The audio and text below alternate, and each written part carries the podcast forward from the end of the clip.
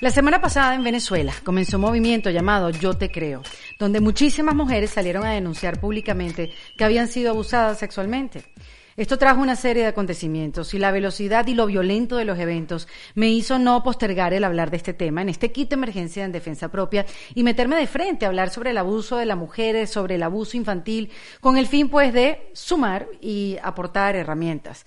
Porque a ver, Todas estas denuncias, estos movimientos nos dan la oportunidad de revisar nuestra propia vida y lo hacemos con mucho miedo, porque no sabemos si fuimos abusadas cuando éramos pequeñas o violentadas sexualmente y es lógico que no sepamos porque no sabemos definir la palabra abuso.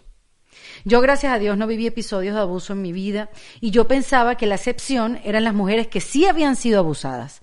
Pero me di cuenta con tantas mujeres hablando y haciéndose sentir que la excepción parece al revés. La excepción es no haber sido abusada. ¿Pueden creer? No sabemos las dimensiones de este problema, pero sí es una problemática de larga data y se necesita la comprensión colectiva del tema para que no nos cueste hablarlo, no nos genere tanta incomodidad y tanto miedo, miedo a descubrir si somos víctimas o agresor o incluso cómplices. Hoy voy a conversar con Betty Rodríguez. Ella es abogada profesional de género certificada y presidenta fundadora de la Fundación Amazona, donde, bueno, esta organización, por supuesto, es sin fines de lucro, donde se dedica a la promoción de la igualdad de género, donde su trabajo se realiza principalmente en Washington, D.C., en Estados Unidos. Y también voy a romper un poco el formato porque sumé a la conversación a Sofía Martínez Campos. Ella es abogada especialista en derechos humanos, defensora de niños, niñas y adolescentes y docente en estudios superiores de psicología conductual de la Universidad Iberoamericana México. Y también es directora ejecutiva de la Fundación Habla, donde se enfocan en la prevención del abuso sexual infantil y adolescente con sede principal en Caracas, Venezuela. Por supuesto, es un episodio muy largo porque el tema es muy extenso. Y bueno, hablamos de, los diferentes tipos de abuso, cómo podemos acompañar a las víctimas, cómo prevenir el abuso sexual, cómo se puede llevar esta denuncia a un lugar eh, seguro y bajo un verdadero proceso que traiga resultados y no se convierta en una venganza, cómo podemos trascender, cómo podemos aportar. Hablamos también de las herramientas que debemos tener todos, hombres y mujeres, pero sobre todo padres, para poder educar buenos niños y para poder guiar a nuestros hijos. En este episodio no quiero, mira, ni señalar ni juzgar a nadie, no pertenezco a ese grupo. Quiero sumar, quiero ser útil, quiero crecer, quiero sanar y si se puede perdonar. Y a las mujeres abusadas, como diría mi amiga Alejandra Llamas, lo que te pasó no habla de ti, sino de la otra persona. Ustedes son más que ese evento en sus vidas. Ese ya no es tu presente. Pregúntate, ¿qué vas a hacer para poder trascender y sanar, para continuar con tu vida y vivirla con todo lo positivo que tiene para ofrecer? Y nosotros como sociedad quizás es mejor encontrarnos en el medio, digo, para poder avanzar en defensa propia.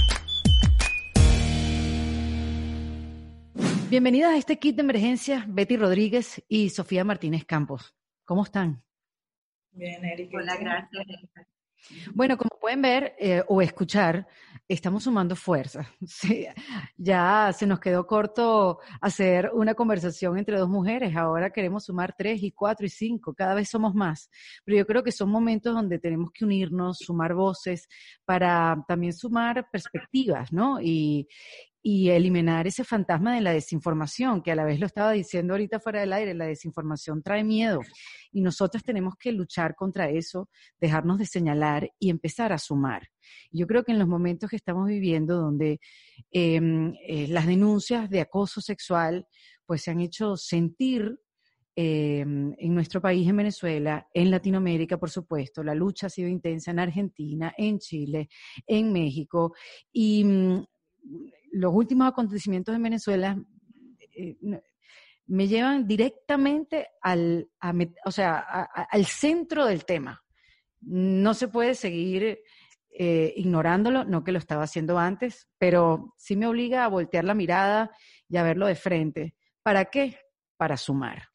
Para sumar y para entender y para ver cómo podemos acompañar a todas las mujeres que han sido abusadas y cómo pueden llevar esas denuncias a un lugar a un lugar seguro o a un lugar donde pueda ser procesada. Bienvenidas entonces a este kit de emergencia, contentas de que me acompañen y poder dar pues esta visión de, de bueno, los últimos acontecimientos.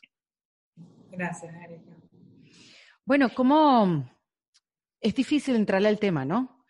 Pero mm, yo lo que he visto eh, en estos últimos días son muchas denuncias de acoso sexual, pero lo que quiero saber es cómo esas denuncias se pueden llevar como eh, a largo alcance, cómo se pueden llevar a que tengan acompañamiento y tengan solución. Ok, bueno, sí. Desde la Fundación Habla, eh, somos una fundación en materia de la prevención del abuso sexual infantil y adolescente y creemos que estos momentos son muy importantes porque se ha dado un fenómeno que es el fenómeno que siempre se presenta cuando hablamos de abuso sexual, tanto infantil como adolescente, y es que es un, es un fenómeno del silencio, del secreto, de la culpa, del miedo, de esos secretos de familia que nadie quiere hablar, que creen que el tiempo lo puede borrar y que realmente tú no entiendes qué está sucediendo, sino cuando ya tú llegas a una etapa adulta, a una etapa de, de tu madurez cognitiva, evolutiva, hormonal, física, en donde tú puedes comprender que esos hechos que te ocurrieron en tu infancia, en tu adolescencia, no estaban bien, que eran hechos plenamente abusivos que esas caricias que tú quizás pensabas que era una forma de relacionarte con alguien, eran caricias abusivas, eran actos plenamente violatorios y vulnerables de tus derechos como niño, como adolescente.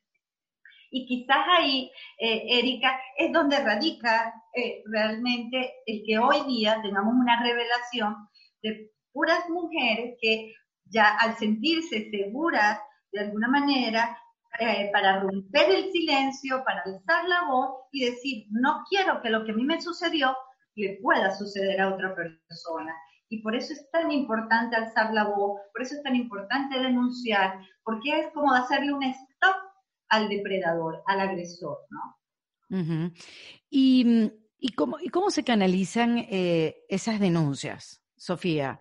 Eh, ya vamos a ir, por supuesto, a la prevención, que es el, el punto central en todo esto, ¿no? No que suceda el abuso, sino que podamos tener las herramientas como padres, como hijos, como familiares, para que esto no suceda y poder vivir en una sociedad, una sociedad de prevención, para que el abuso no suceda. Este, mm, Hay dos maneras. A ver, a ver. Hay dos maneras de abordar esta situación. Primero, tenemos que entender que esto es una, una situación que hace una conmoción realmente familiar eh, la revelación afecta todo un entorno de esa adolescente o de esa mujer que de alguna manera guardó por mucho tiempo el silencio, el secreto, y entonces afecta ese, ese entorno porque muchos de su depredador, de su agresor, tienen un vínculo de confianza. Es decir, es un familiar cercano o es una persona amiga, amistad de nuestras familias, las conocemos. Entonces, es difícil Primero, la credibilidad. El, que te puedan decir, ah, ok, lo estás hablando ahora y porque no lo hablaste en su momento. Mm. En la familia muchas veces caemos en negación de la aceptación, porque sabemos que esto nos crea un impacto muy fuerte. Y al momento de la revelación, siempre la figura quizás de, ese agresor, de ese abusador, tiene una muy buena eh, prestancia y posición eh, ante la sociedad moralmente. Entonces queda como entredicho los dos testimonios y, los dos relatos, si de verdad fue verdad o si realmente es, algo para cometer un prejuicio, un perjuicio o un daño a esta persona. Entonces, eh, nosotros creemos que como víctima ante eh, esta situación, lo primero es denunciar, pero denunciar con un acompañamiento profesional, ¿ok? No solamente el acompañamiento legal, sino también un acompañamiento psicológico que te permita hacer esa, esa contención, porque todos sabemos que en un proceso judicial puedes ser revictimizada desde el primer funcionario que te atiende y te toma la denuncia, e incluso el defensor, el, el administrador de justicia, toda esa instancia judicial es muy fuerte para una persona que ya viene afectada por un trauma de abuso, ¿no? Entonces, claro. E, eso es de lo, de lo que queremos evitar, ¿no? La revictimización de la víctima y entender de que tiene que de alguna manera estar eh, fortalecida psicológicamente, porque muchos de estos procesos, Erika, y es triste decirlo, son procesos muy largos, llevan su tiempo, llevan sus tiempos de audiencia, sus tiempos procesales, lo que significa que ese agresor muchas veces te lo vas a tener que encontrar en esos espacios judiciales. Mira, si quieres, Erika, antes de, entrar a ese punto, vamos a, vamos como a, como a ir como baby steps primero, que es como cuando, fíjate que muchas personas han dicho, yo no he sufrido de abuso. Y esa es como que la primera situación como que hay que abordar, porque fíjate que a medida que han hablado más mujeres, muchos más nos hemos puesto a reflexionar de, mira, esto, esto estuvo bien, esto estuvo mal, yo hice algo bueno, hice algo malo, y probablemente desde nuestros padres la comprensión que había del abuso era abuso igual a violación. Claro, entonces definamos, definamos abuso. Exacto, empecemos por el abuso. Entonces, cuando te hablan de comportamientos abusivos, va desde cosas tan simples como gestos, como palabras, como o sea, esa mirada que, esa mirada que, que, te, que te desviste. Lasciva, sí. Ese mensaje que te llega a las 12 de la noche, Erika, acá soñé por contigo, que, me, que en defensa propia me decía, eso es abuso. Esas cosas que parecen tan sutiles y que nos parecen tan normales, ¿cómo sabes que es normal? Esto no es abuso, es baboso, pero no es abuso, porque pensamos que abuso es violación, es penetración, es, uso de la fuerza física. Y no entendemos que el abuso implica como un detrimento de tu, de tu emocionalidad, de tu integridad, de tu mundo, porque hay una conducta que de alguna u otra forma te manipula, te chantajea, te persigue, te, te, obliga, te apremia. Eso es abuso. Y de hecho eso está, eso está en la ley orgánica em, sobre el derecho de las mujeres a una vida eh, libre de violencia, pero a nosotros no nos enseñan que eso es abuso. Por eso cuando a los niños le dicen, vente que vamos a jugar, y no es a jugar, te voy a abusar, los niños no tienen elementos para, para denunciar. ¿Por qué no denuncié antes? Oye, yo no sé si en el kinder, en la clase en donde me enseñaron, esta es la nariz, esos son los ojos, me dijiste, esto es pene, esto es vagina, esto no se toca y esto es un abuso sexual. Nadie me lo dijo. ¿Cómo, ¿Cómo, un niño identifica que eso es abuso? Y si además, como está diciendo Sofía, se da en el contexto de relaciones de confianza, de un, de un vínculo donde es un, vínculo muy íntimo, un círculo cerrado, yo no tengo como niño elementos, niños ni adolescentes, elementos para identificar el abuso. Entonces pasa mucho tiempo después, no tengo información, de esto no nos hablaron.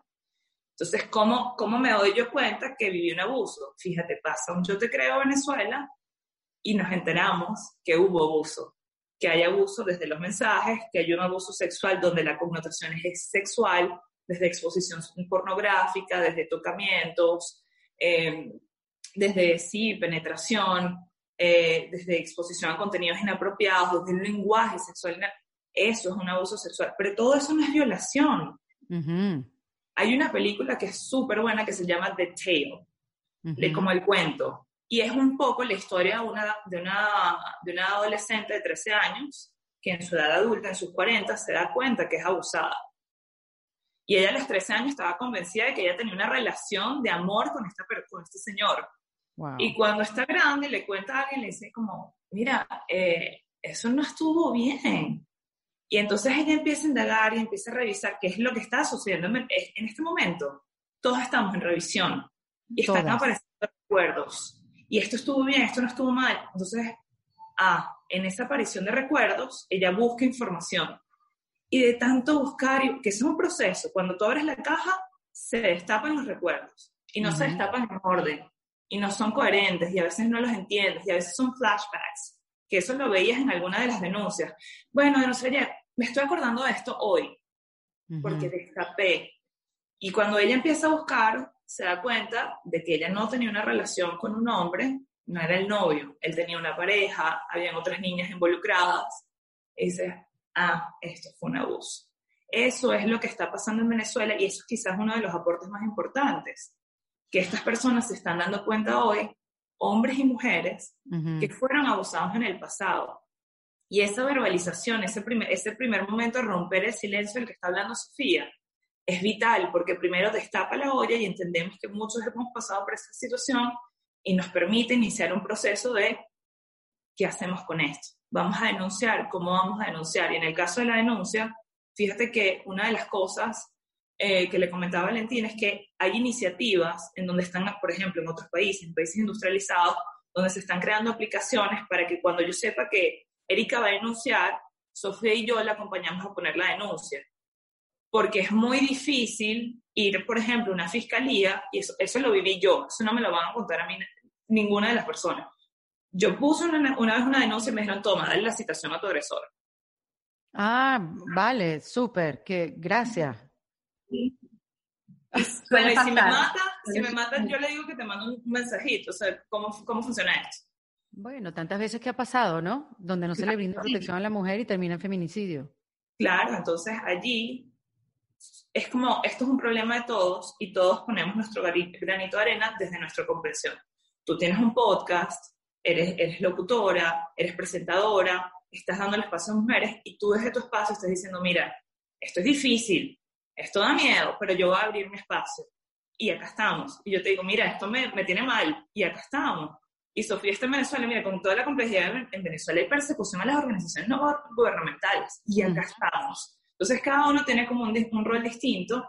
Y por ejemplo, las mujeres que se encargan más de acceso a la justicia, los activistas, los, los defensores de derechos humanos, a ellos les va a corresponder decir, hey, el sistema de justicia está incumpliendo con A, B, C y D a las, organizaciones que están ofreciendo acompañamiento legal les va a corresponder asegurarse que esa víctima que sí se siente lista para denunciar, porque no todos nos vamos a sentir listos para denunciar, bueno, pues tenga el soporte psicológico y legal para hacerlo.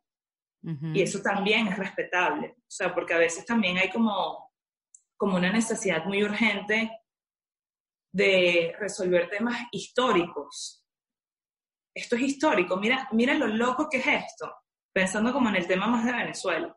Yo soy abogada, me gradué en el 2010 y tengo 33 años, o sea, yo sería como una abogada joven, pero ya como con suficiente experiencia para, para litigar.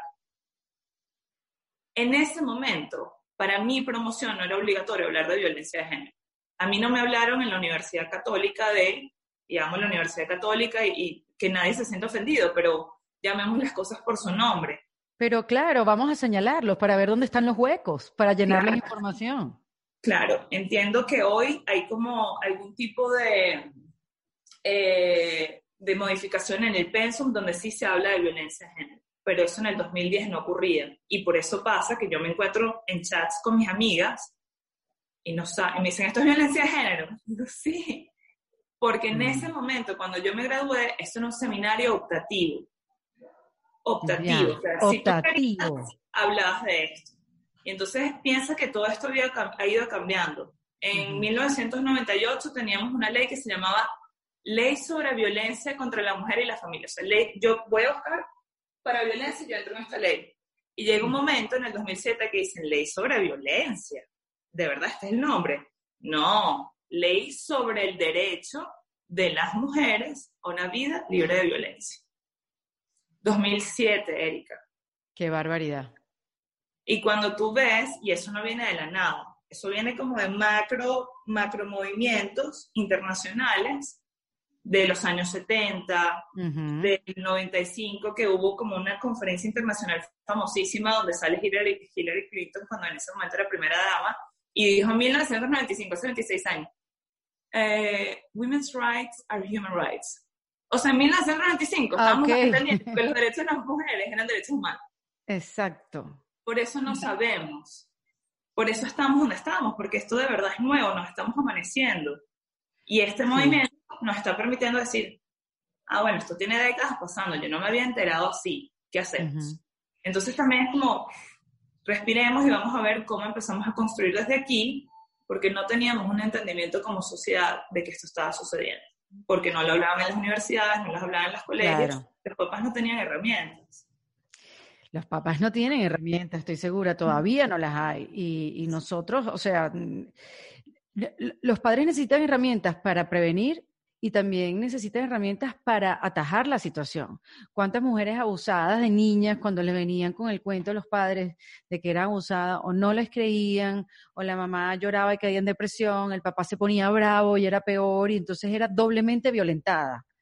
Eh, asegurándole que, mira, de eso ni se habla con los padres, ¿no? Pero no por mal, yo estoy segura que muchas veces uno hace cosas porque no tiene eh, eh, eso, las herramientas y la información que necesitas en un caso como ese. Además, no es fácil, ¿no? Enterarte que tu hija o tu hijo fue abusado. Ahora, eh, el papel de las redes sociales en, todos estos movimientos, tanto en Venezuela como en los países que recién mencioné, han jugado un papel importante, o sea, han jugado un papel principal para la denuncia. Yo no sé, Sofía, si esto es en respuesta a que como el sistema judicial te lo hace difícil la mayoría de las veces, las redes sociales se convirtieron como que en la vitrina de me lo hacen difícil y yo voy a contar mi verdad acá porque no necesito un proceso burocrático. Simplemente es mi conversación con el mundo.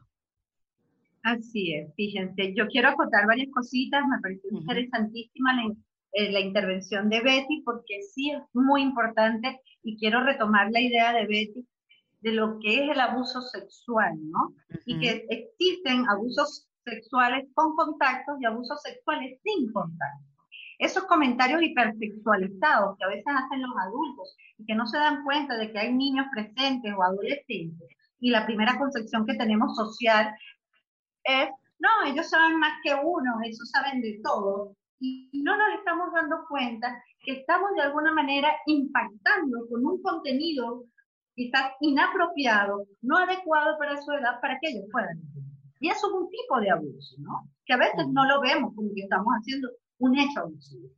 Igualmente, el espiar la intimidad de un niño es un tipo de abuso. Entonces, eh, o de un adolescente, ¿no? las caricias inadecuadas, no necesariamente, no, bueno, es que yo, yo le robé un beso, o yo le abracé, o yo le hice, pero el simple hecho que el adolescente o el niño se sienta incómodo con esta expresión de afecto y de cariño, ya hay que poner atención a eso, ¿no? Entonces, eh, todo esto parte, primero, como te dije al comienzo de, de, la presentación de la fundación, de la comunicación. Debemos hacer espacios de comunicación masiva, espacios que den impacto para saber el contenido de esto, conocer sobre este mundo, porque realmente hay mucho, y como esto es un delito, tiene muchas tipologías, hay muchas maneras, porque quizás a la gente dice, bueno, abuso sexual infantil, intrafamiliar, solo ocurre en los espacios familiares, y no se dan cuenta que hoy día con las dinámicas que tenemos digitales, y como muy bien cierto lo dice Erika,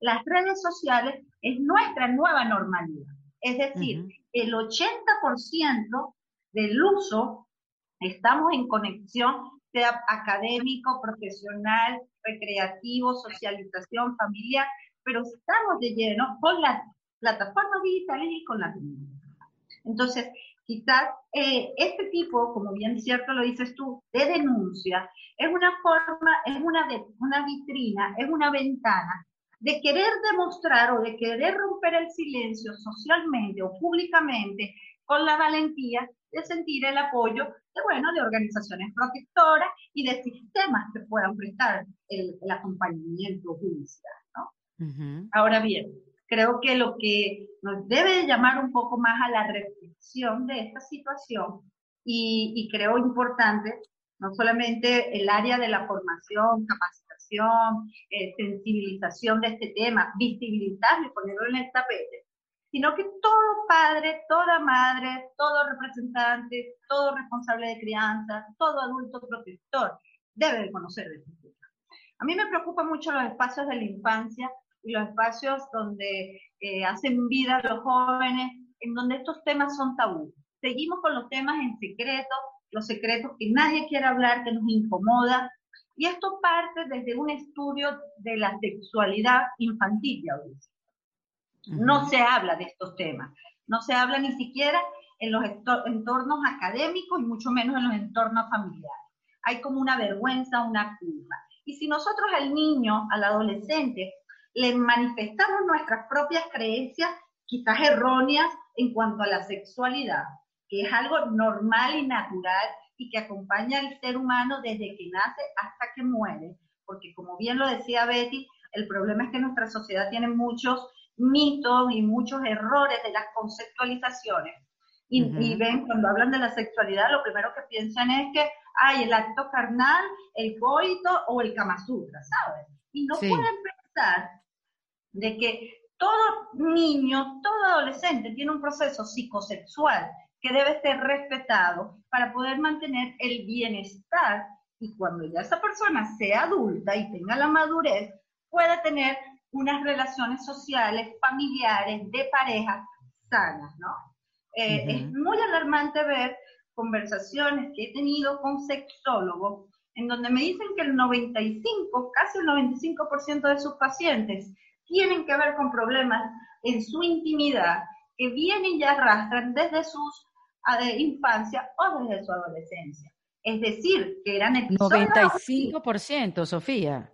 Así es. En su infancia tuvieron episodios abusivos que los marcaron, que los traumaron y que de alguna manera cuando son adultos es que comienza, como bien lo dijo Betty, a salir a flote todo eso, flashback, recuerdos, eh, sentimientos, emociones, a veces hay depresiones crónicas, a veces hay enfermedades crónicas que te hacen exámenes de todo tipo y te dicen, el, doctor te dice, mira, tú estás muy bien, tú no tienes nada, y tú le dices, doctor, yo no me puedo parar de la cama. Bueno, los estudios psiquiátricos y la psicología moderna se ha ido enfocando en que ese tipo de condiciones clínicas y médicas tienen mucho que ver con trastornos psicológicos que vienen desde las etapas psicosexuales de la infancia.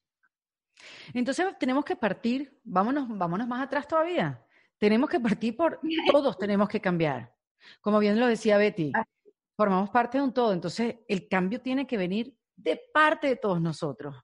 O sea, de, darnos cuenta, de no, de, de estar vigilantes, de, darle información. A veces es muy difícil. Yo tengo un hijo de 12 años y yo en diferentes edades, le he hablado de, sus partes y que nadie se la debería tocar y todo, pero con todo esto que ha pasado y con más información que he también acumulado, a medida que he conocido estas denuncias y a medida que uno va haciendo más conciencia, porque uno no se siente un día como que, ay, voy a ver qué le puedo decir a mi hijo. No, tienes que haber sido que lo hayas vivido, tiene que ser que lo hayas visto en algún lado, que haya alguien te lo haya contado, o que venga un movimiento grande que te sacuda y te, y te, te haga abrir los ojos.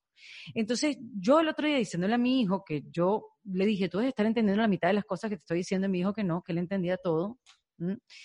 Le decía que el, una cosa es que le toquen sus partes y otras cosas es obligarlos a ver a otras personas tocándose sus partes, porque como bien lo dicen, abuso es tantas cosas. Entonces, como de una manera global, uno puede formar a sus hijos y entregarle como un manual de señales de que, mi amor, si ves esto, tienes que salir corriendo y me lo tienes que decir. Es complicado. Sí, bueno, fíjate, Erika, y eso es importante. ¿Por qué? Porque eso yo creo que es el temor de la mayoría del 99% de los padres. ¿Cómo puedo yo abordar la protección, la prevención y la sexualidad de mi hijo? ¿Cómo puedo hablar y tocar estos temas que a veces a mí hasta me incomoda de mi propia sexualidad poderlos hablar? ¿Cómo los puedo hablar con ellos? Entonces siempre tenemos la concepción de evitar esos temas. Cuando los niños nos preguntan, lo primero que les decimos es, no, tú estás muy chiquito para esos temas, espérate que crezcas un poquito más, el papá se pone incómodo, háblalo con tu mamá, espérate que en el colegio te hablen de eso, no te pongas ahorita en este no es el momento. Y cerramos, porque yo siempre digo que todo niño y todo adolescente, cada vez que tenga una, una duda, una consulta, hay que responder hay que darle una respuesta, porque si no se la das tú como adulto protector y como adulto que lo guía, se la puede dar otra persona y seguramente se la va a dar errada. Y si la busca en un amigo, si la buscan un amigo, los amigos son muy compañeros, te pueden ayudar, te pueden dar muy buenas ideas, pero no tienen la misma madurez que puede tener un adulto. Entonces, mm. por eso es tan importante la comunicación efectiva y se debe de dar desde que son muy pequeños. Desde que el niño es muy pequeño, hay que irle enseñando a conocer sus partes íntimas, a identificarlas, porque ese es otro error que tenemos nosotros también. que solemos ridiculizar las partes íntimas del cuerpo humano y le ponemos mm. nombres que sí, el, el, el el cucuchito, la chuchita, la ruchita, y no le ponemos los nombres reales, naturales del cuerpo humano. Y eso tiende a confundir al niño. Lo tiende Qué importante eso. Es así, lo hace ser más vulnerable. A mí me pasó una, una experiencia y la quiero eh, manifestar acá, en donde fui a un colegio de niños de 8, 9 años para hacer un abordaje de prevención. Y cuando yo comencé a hablar de las partes del cuerpo humano, yo decía el codo, la rodilla, la boca, los ojos, y todo bien chévere. Bastó y sobró que yo dijera pene. ¡Wow! Esos niños se tapaban los oídos, se reían, se escondían debajo de los pupitres, o sea, les daba pánico, temor, risa, eh, picardía, o sea, era un tabú para ellos escuchar pene, vagina. Entonces, hay que, y muchos no sabían ni siquiera qué era eso. Entonces, si tú a un niño lo confundes de las partes de su cuerpo, incluso le ridiculizas esas partes de su cuerpo, comienzas a crear en él una forma de ver esas partes distintas. Y eso no puede ser, porque esas son sus partes normales de su cuerpo. Y tiene que saber que tienen que ser respetadas. Entonces, desde muy pequeños los niños hay que enseñarles los nombres reales de su cuerpo. Cuando vas, hay momentos pedagógicos para los niños en donde ellos te preguntan, mamá, este, ¿qué es esto? Y tú puedes aprovechar esos momentos en los que los niños lo preguntan porque tienen la curiosidad, tienen la duda, quieren saber. Esos momentos son ideales porque ellos están abiertos a todos los sentidos a saber, a conocer, a tener la información. Entonces, en esos espacios de aseo personal, hay que hablar con ellos basados desde el respeto, porque recordemos que los niños son sujetos de derechos y de deberes igualmente. Y nosotros como adultos somos los del problema. Y los hmm. niños y los adolescentes son las víctimas. Entonces, tenemos que aprender a tratar a los niños. A veces nosotros nos olvidamos, por ser adultos, nos olvidamos de cómo tratamos a los niños. Entonces ves a un niño de 5, 6, 7 años, y lo primero que le pregunta es, ay, ¿tienes novia? ¿Qué pregunta es esa a un niño de esa edad? Por eso digo que el cambio tiene que venir de, cada uno de nosotros como individuos. Exacto, de nosotros como adultos, como adultos protectores de espacios seguros para ellos, porque la infancia somos nosotros los responsables de que los niños sean felices en su infancia.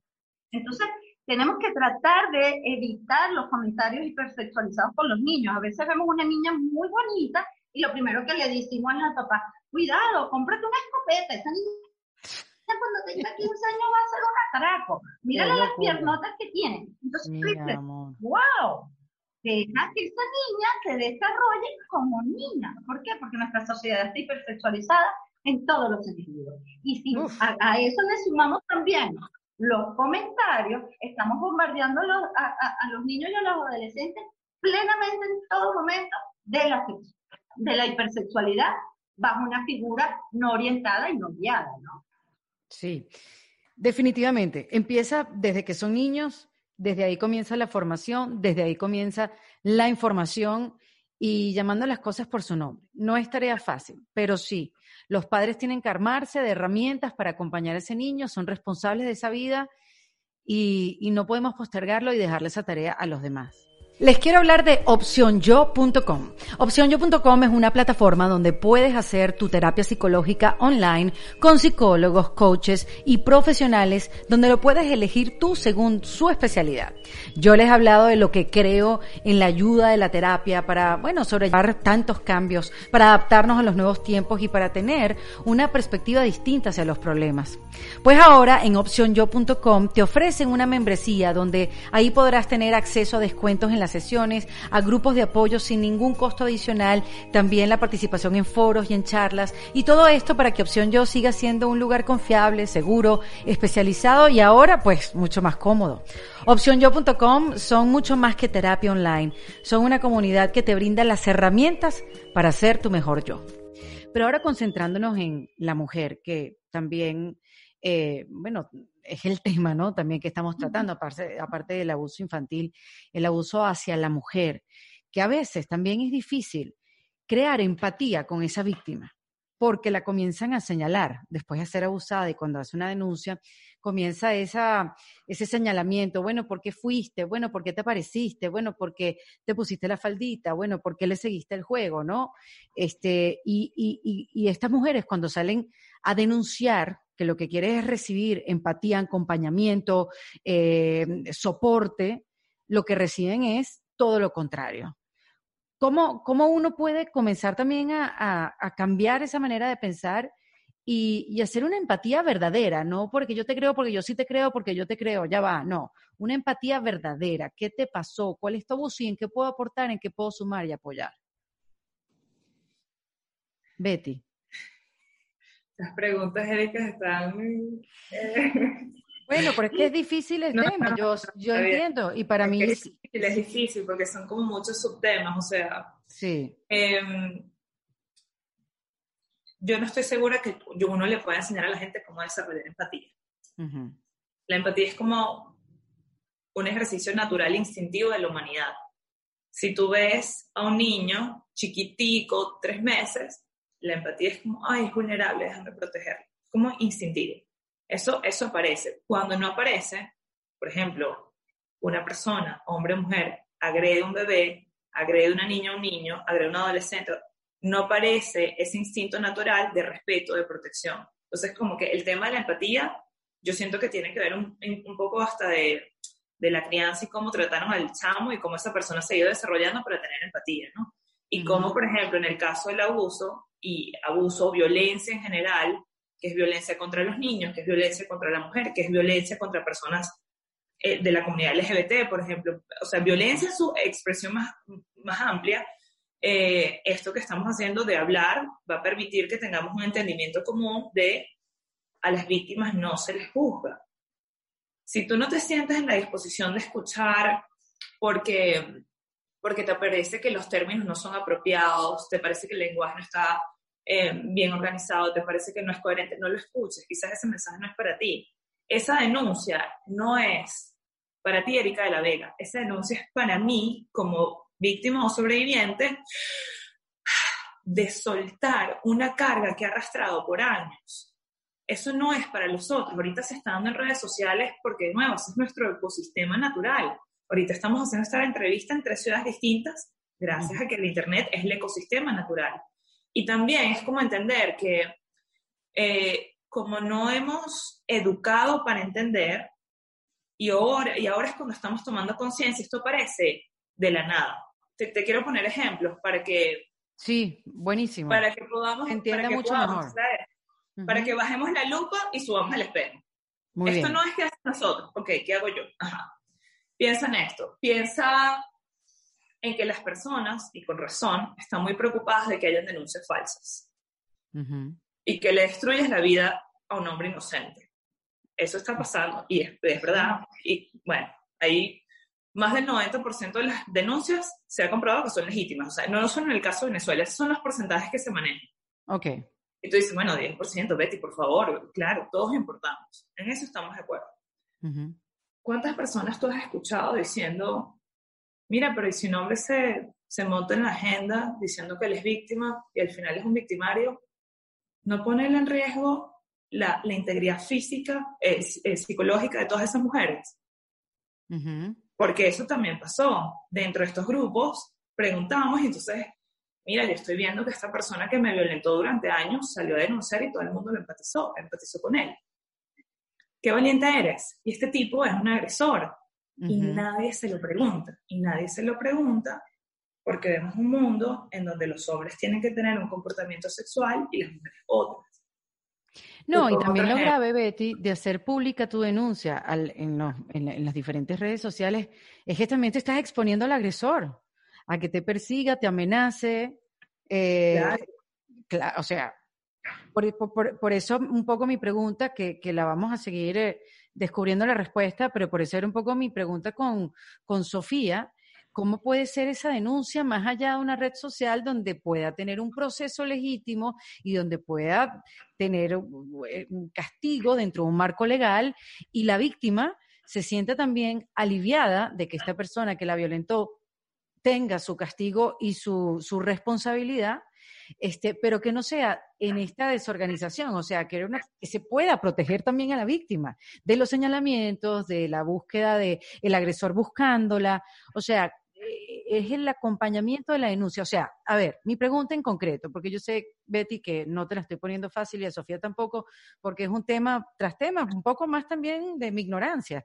Y estoy aquí tratando de descubrir cómo hablar de esto y lo que estoy viendo es que hay que hablarlo más para que no sea tan ajeno y para que sea algo que, se, que fluya y cada vez más y, qué chévere porque esto lo estoy descubriendo ahora y, y, entiendo que mi plataforma está al servicio de que estos temas sean normalizados y, para eso estoy y estaré siempre. Entonces, mi pregunta, eh, cualquiera de las dos, eh, pasa un abuso, una mujer es abusada. No, ajá, ¿Qué debe hacer? Porque, ¿qué pasa? Pasan muchos años y no pasa nada porque no encuentra acompañamiento, se encuentra sola, se siente frustrada, se siente atemorizada. ¿Qué debe hacer una mujer que haya sufrido abuso ayer? ¿Qué debe hacer hoy? Si tú te sientes lista para denunciar, psicológicamente lista, porque puedes explicar qué fue lo que te pasó en detalles, a qué horas, quién es el agresor, dónde estabas, etcétera. Por supuesto, acude denuncia. Si te sientes segura para denunciar, por supuesto que sí. Acá en Estados Unidos, por ejemplo, hay unos kits de violación. En Venezuela no estoy segura que haya kits de violación. ¿Cómo kits de violación? ¿Tú compras el kit de violación y te haces un, tu propio autoexamen? Claro, o sea, como para recabar muestras que puedan ser analizadas posteriormente y, y tratar de identificar el ADN del agresor. Ya. Eh, es complejo, o sea, cuando, cuando Sofía decía que es un proceso, es porque piensa que los procesos, una cosa es el proceso de la víctima, otra cosa es el proceso legal. Recibo la denuncia, abro un expediente, empiezo un proceso de investigación. A mi estado me corresponde decir, ajá, ¿dónde estaba? Acá hay cámaras, no hay cámaras, ¿dónde estaban? Hay llamadas. Ese, ese, ese proceso de recabar pruebas no debería ser un proceso de la víctima.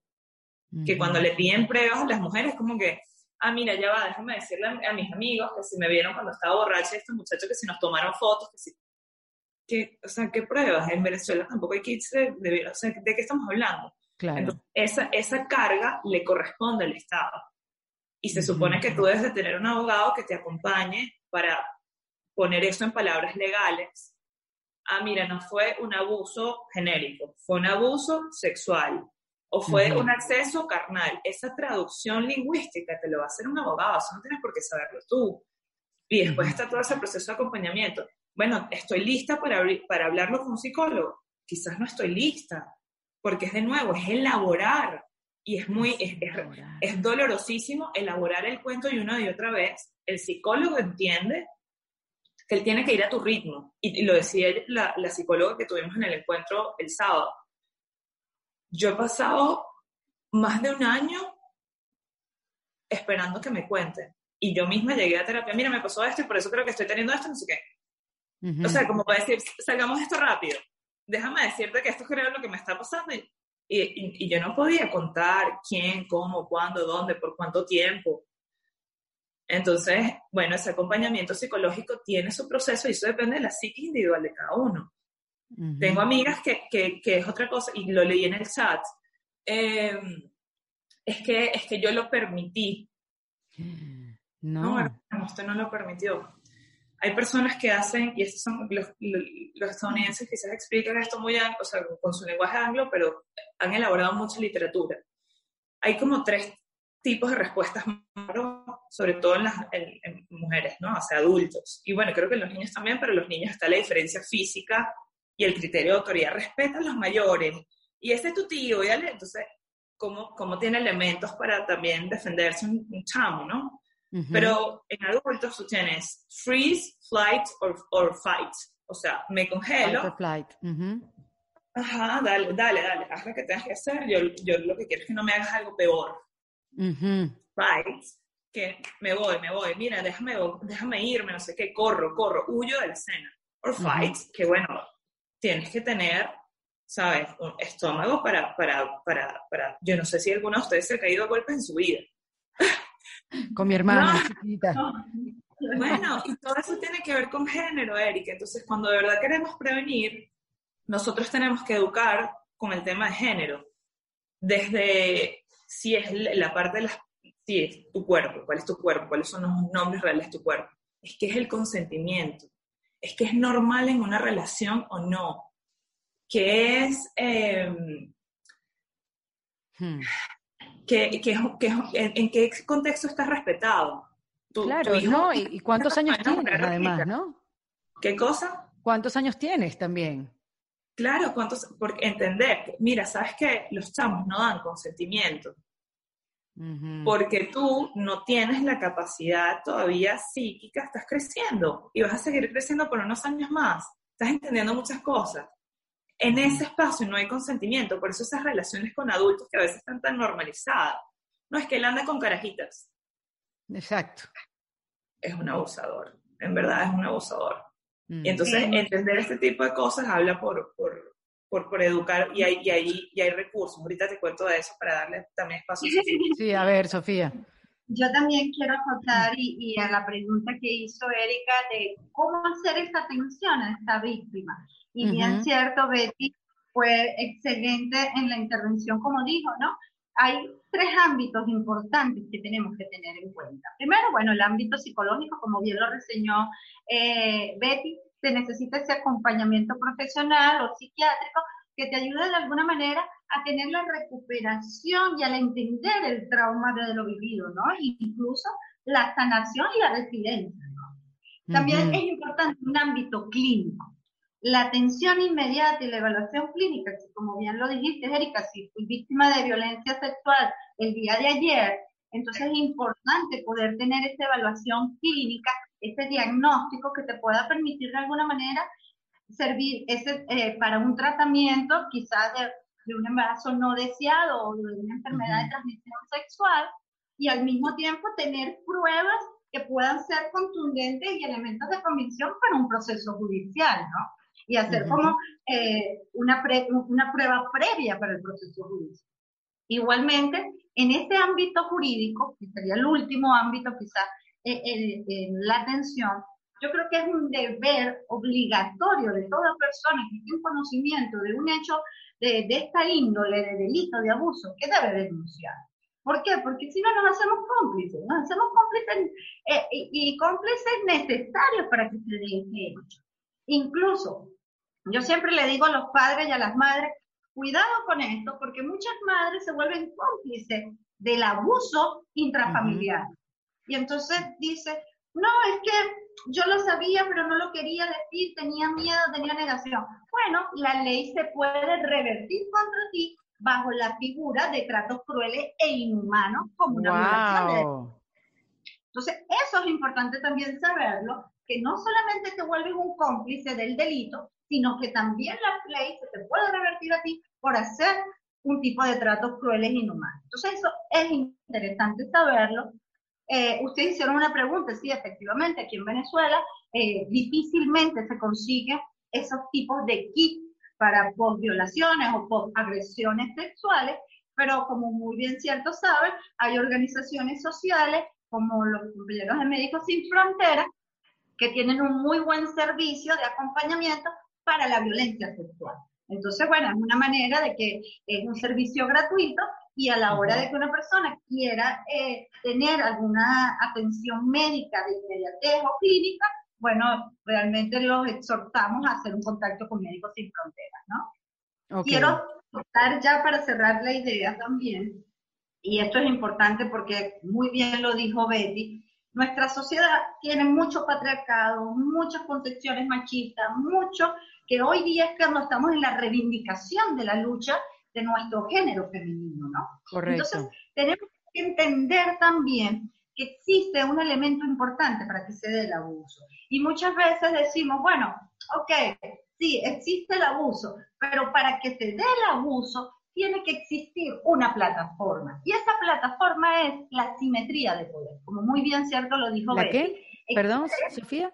Asimetría de poder.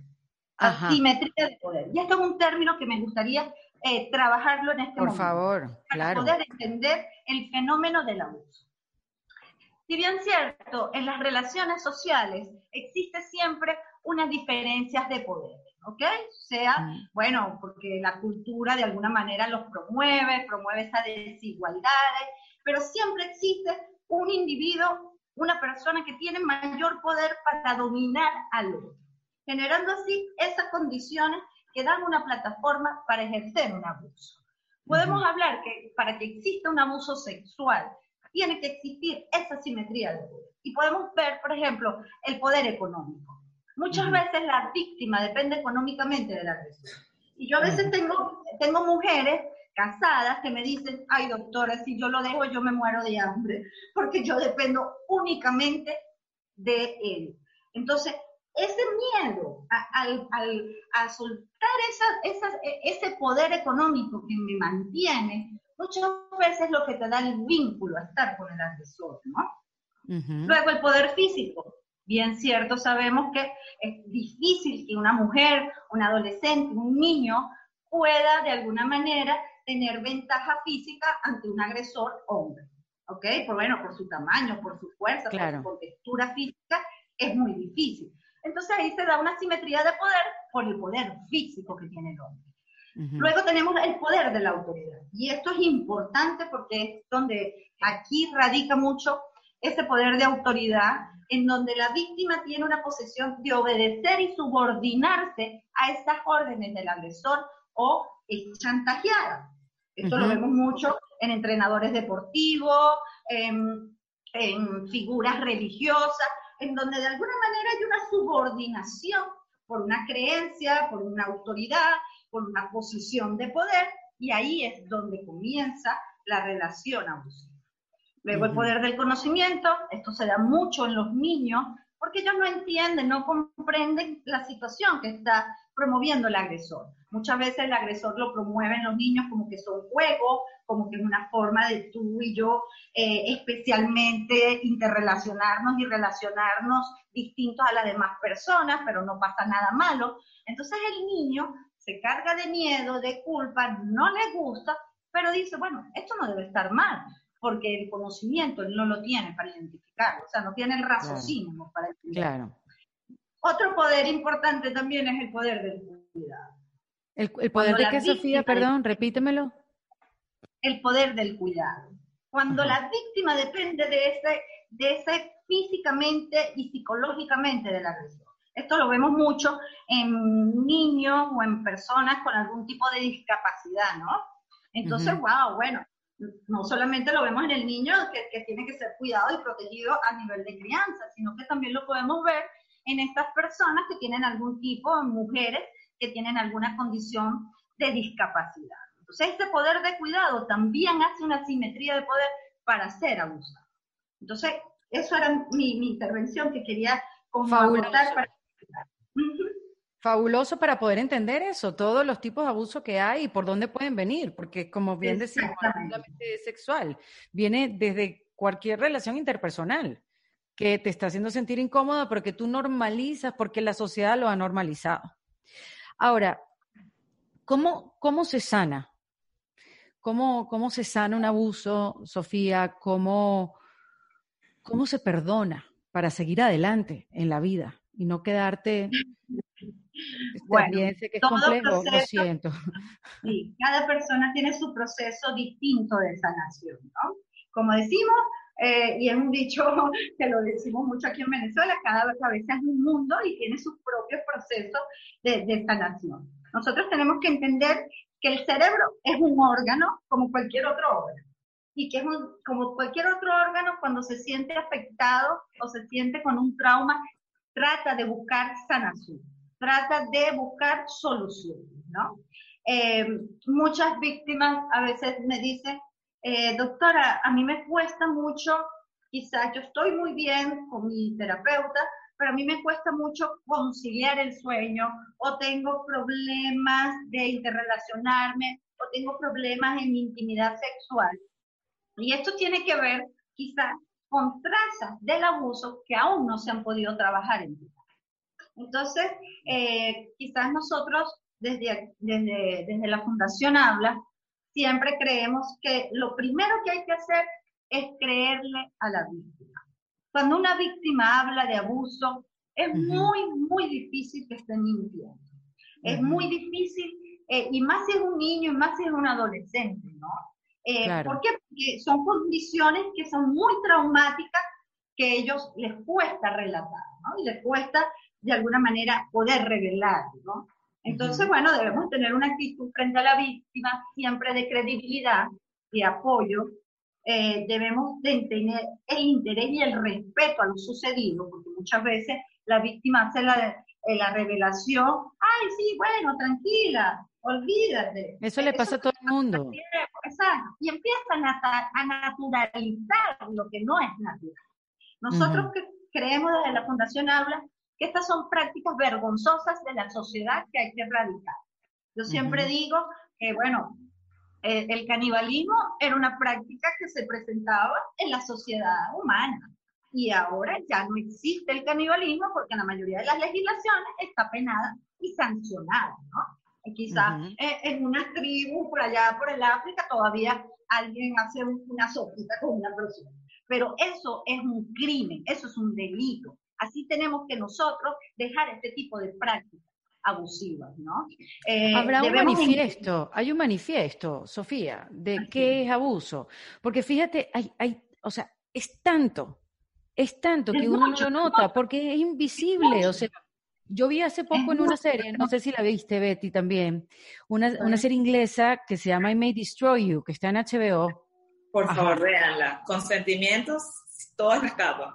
Eh, insólito, todas las capas. Esto es una actriz inglesa que ella escribió, escribió su historia, la hizo serie, la dirigió, la actuó. Olvídense de la mujer cuatro por cuatro toda poderosa. Imagínense por todos los procesos que tuvo que haber pasado, que fue una de las series más importantes del año 2020. Ahí ella cuenta en uno de los episodios, porque esto es un subtema del acoso, del abuso, perdón, sexual, ella tiene relaciones con una pareja que acaba de conocer, comienza a tener relaciones y esta persona se quita el condón en plena eh, relación, en pleno acto sexual y no se lo comunica a ella. Y cuando ella se da cuenta, ella le dice, ¿qué, pasó con, con, el condón? ¿Qué pasó con el preservativo? ¿Te lo quitaste? No, bueno, yo te dije, no, tú no me dijiste. Y ahí hay una confrontación y ella entiende, porque ya está pasando por otro proceso de abuso sexual, que eso es abuso que, se quiten el preservativo en pleno acto sexual. Es abuso. Pero yo no había visto eso hasta que no vi la serie. yo soy una mujer grande, o sea, más de 40. Tengo 46 años. Y eso yo no lo había visto. Eso yo no lo había concientizado. O sea, no importa la edad, no importa dónde estudiaste, no importa dónde vengas, no importa dónde vivas, no importa tu nacionalidad. Hay cosas que no vemos porque simplemente son invisibles ante nuestros ojos. La del trío de Erika, la escena del trío, que había un matiz en esa, puro spoiler ahorita este episodio, pero bueno, bien, o sea, vayan y veanlo, vale la pena. Eh, el matiz del consentimiento está en que hubo un elemento que se manipuló para que yo tomara la decisión de hacer un trío, yo, la actriz en I May Ella va empoderada a tener un trío, porque ella piensa que ella está, bueno, atrás de dos hombres y yo estoy en control de esta situación, y cuando se van de la casa y se ven que se dan un puñito así tipo, epa, bro, epa, no, yo no estaba en control de nada, ellos estaban en, el control de todo, y ellos manipularon la situación para que yo, mi consentimiento se desdoblara y yo accediera, eso es muy distinto. Entonces, la, la brecha del consentimiento tiene que ver en yo hubiese, este es un límite que hubiese estado allí si tú no, si tú no lo transgredes, si tú no lo manipulas, que ahí tiene que ver mucho lo del gaslighting, que es como yo te hago creer que lo que viviste y lo que estás diciendo, eso no es verdad.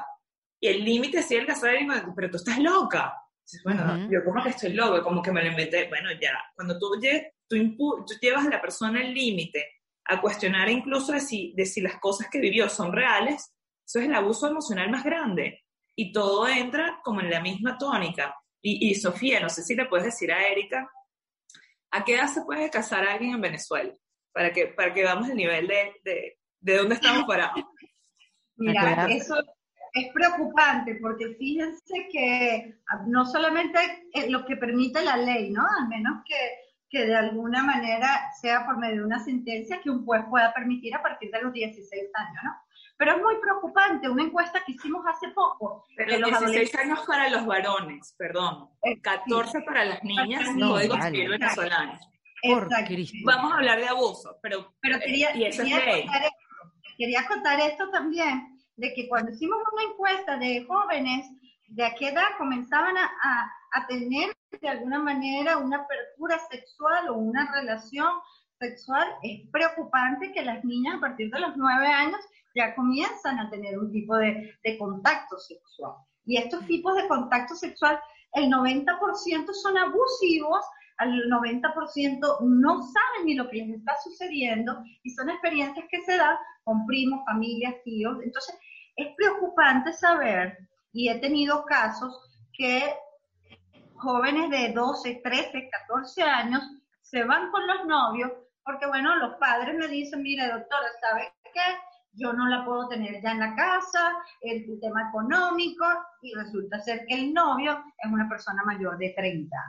Entonces, imagínense ustedes eh, eh, la situación tan complicada en cuanto a poder entender de que estos son relaciones plenamente abusivas y que a veces nosotros normalizamos y naturalizamos cosas como por ejemplo, vemos a un chico de 15 años con una mujer de 30 años, wow, qué maravilla, está tomando experiencia, lo va a enseñar a la vida, qué, hombre y qué macho lo va a hacer.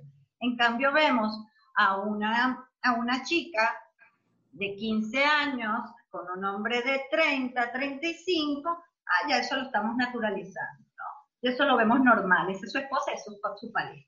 Entonces, no nos damos cuenta que nosotros mismos como sociedad recargamos toda la culpa en la víctima. Cuando una mujer denuncia que ha sido agredida sexualmente, lo primero que le dicen es, ¿y cómo estabas tú vestida? ¿Y qué estabas haciendo claro, Y seguro que pasaste en el campo. ¿Y por qué te reíste tanto? ¿Y por qué eres tan simpática? Entonces comienzan eh, a, a querernos confundir a nosotros y sentirnos que nosotros somos culpables. Yo siempre digo que aquí en Venezuela la víctima siempre se vuelve eh, el culpable de lo que le sucedió. A ti te hacen un atraco y entonces lo primero que te dicen es, bueno, ¿y por qué sacaste el celular a esa hora por ahí? ¿O por qué estabas tú a esa hora por Altamira, a esa hora caminando por ahí? O sea, siempre la carga del, del delito es la culpa hacia ti como víctima. Entonces, en el delito de la violencia sexual y del abuso sexual, siempre la víctima se recarga la mayor culpa para sentir eso, miedo, vergüenza. Y eso es una, una, estrategia que hace el depredador y el agresor para recargar en eso y mismo. Ahora, voy entonces a lo que planteé al principio de esta conversación, que Betty tú bien de decirme, ya vamos por el principio, Erika, porque comenzaste por el final. Y a mí me pasa casi siempre eso con ejecutiva, Erika ejecutiva. Bueno, muchachos, vamos a solucionar. De atrás para adelante, exacto, de atrás para adelante. Pero bien, o sea, súper bueno el punto porque hemos podido construir poco a poco los conceptos, ¿no? Y, elaborar. Pero entonces, ¿cómo hacemos de estas denuncias denuncias organizadas, con objetivo y estrategia? Bueno. sean esfuerzos aislados de voy a contar mi verdad, que es válido, ojo, que es válido, es sentir alivio, es buscar acompañamiento, empatía y alzar la voz. Sí, pero entonces, ¿cómo las organizamos? ¿Cómo, cómo esto puede agarrar más fuerza? Porque lo sabemos, unidas somos más fuertes. Es así de sencillo. Em, mira esto. Eh, allí están, en Venezuela hay varias organizaciones, varias no, buen, un buen grupo de organizaciones de la sociedad civil que están haciendo lo mejor que pueden en un contexto de crisis humanitaria compleja para atender a niños, niñas, adolescentes, mujeres, hombres. O sea, allí hay, allí hay, un, allí hay un ecosistema de Fundación Habla, ABESA, em, creo que está Voz de Género, eh, hay, hay, un ecosistema y las ves y las ves constantemente hablando. Sepas creo que no, no realiza denuncias, pero están también visibilizando la situación sistemática de discriminación en Venezuela. esas organizaciones están allí. Pero tengamos en cuenta que cuando tenemos que hablar de identificar las señales del abuso, ¿Cómo vamos a denunciar? Eh, ¿Cómo vamos a, castigar al agresor? Que dicho sea de paso, paréntesis, super paréntesis. Todo el sistema penal, o sea, toda la idea de meter a alguien preso es, sí, bueno, vamos a, vamos a quitar tu libertad, o sea, vamos a enviarte a un lugar para que tú puedas entender que hay un castigo, hay un proceso, unas pruebas, y para que te rehabilites. Porque tú vas a salir, tú vas a volver a la vida civil. O sea, y no queremos que lo vuelvas a hacer. No queremos que lo vuelvas a hacer. O sea, nosotros no tenemos pena de muerte, cadena perpetua. O sea, conceptualmente, la idea de, de, la pena es sí una sanción individual que diga, epa, Erika, no lo hagas, epa, Sofía, no lo hagas, porque, porque bueno, vas a la cárcel, pero al mismo tiempo se supone que en las cárceles te rehabilitas porque se supone que tú vas a salir eventualmente, la idea es que no vuelva a suceder. Pero cuando estamos hablando de todo esto, llegamos tarde como sociedad. Ya pasó. Ya pasó. Y lo que, por lo menos, el trabajo que hacemos en Amazonas Foundation es, epa, vamos a hablar de todo lo que no hemos hablado para que estas cosas no sigan pasando. Vamos ni estas, ni la discriminación en el trabajo, ni la discriminación de las mujeres en la política, ni la discriminación de la, de la comunidad LGBT. O sea, vamos a atrapar, vamos a crear espacios seguros en donde podamos hablar de esto y tú puedes decir, bueno, yo no entiendo por qué no denunció. Está bien, yo te escucho. Ven acá que yo te escucho, me la pregunta a mí.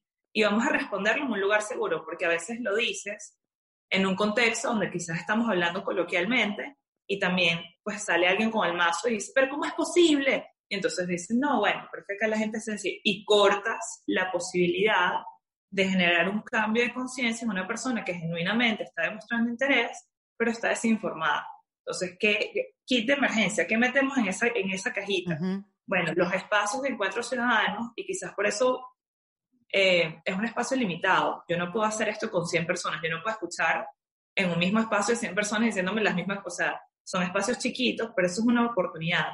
¿Cómo entiendo el tema de género? Entonces vengo a encuentros comunitarios y empiezo a hablar de por qué me parece muy normal que las mujeres salgan a las 5 de la tarde y sean las que hacen toda la rutina de baño y de dormir a los chamos, mientras que el papá puede llegar súper tarde por el trabajo. ¿Por qué? Ah, bueno, porque estamos acostumbrados que la, la, la responsabilidad de lo, de lo, privado, de los chamos, le corresponde a la mujer. Y eso después genera diferencias. Por ejemplo, dependencia económica. Si yo después tengo un tema de abuso, no puedo denunciar, pues no, bueno, este es mi trabajo. Mi trabajo es cuidar. Em, encuentros comunitarios es una opción. Esto me acuerdo que una vez entrevistando a Luz Jaimes eh, me lo recomendó. Literatura. Vamos a leer. Yo leo libros de, no sé, eh, Walter Rizzo porque quiero aprender de relaciones. Fine. Leo libros de autoayuda porque me encanta. Fine. Bueno, vamos a buscar de sexualidad así. Amazon.com, bibliotecas.com. Sexualidad de niños de 5 años, sexualidad en niños de 12 años. Hay libros, de verdad, hay literatura. y Luz, recuerdo que me dijo, que hay una enciclopedia familiar de sexualidad, porque la sexualidad existe desde que hay vida. Desde que hacen un eco dicen, ay, mira, acá hay, sí, yo veo que es una hembra, es un varón, ahí hay sexualidad. Ahí hay sexualidad cuando tú empiezas a decirle, mira, las niñas, las niñas cierran las piernas, mira, los niños no le pegan a las niñas, ni con el pétalo de una rosa. Todo eso es comportamiento, cómo te socializo, cómo te educo. Entonces, yo como papá, que no, no, sé dónde está la universidad para padres porque no existe, literatura, literatura. Oye, no, mira, de verdad, Betty, yo trabajo siete, ocho horas, tengo otro trabajo, no duermo, o sea, de verdad no tengo. Bueno, ahí hay acompañamiento, un sexólogo, y que yo descubrí la sexología con la fundación. Y entrevistando a sexólogos fue que dije como que, en verdad, todos deberíamos ir a un sexólogo, porque es que nosotros no tenemos entendimiento de la sexualidad. Y hay sexólogos que trabajan con chamos, hay sexólogos que trabajan, por ejemplo, con adultos. Hay psicólogos sexólogos. Imagínate esto, sí, física cuántica. Los psicólogos sexólogos, me, por ejemplo, eh, nosotros trabajamos con Yomari Guerra de Destino More y ella me explicó mucho de cómo vamos construyendo la sexualidad.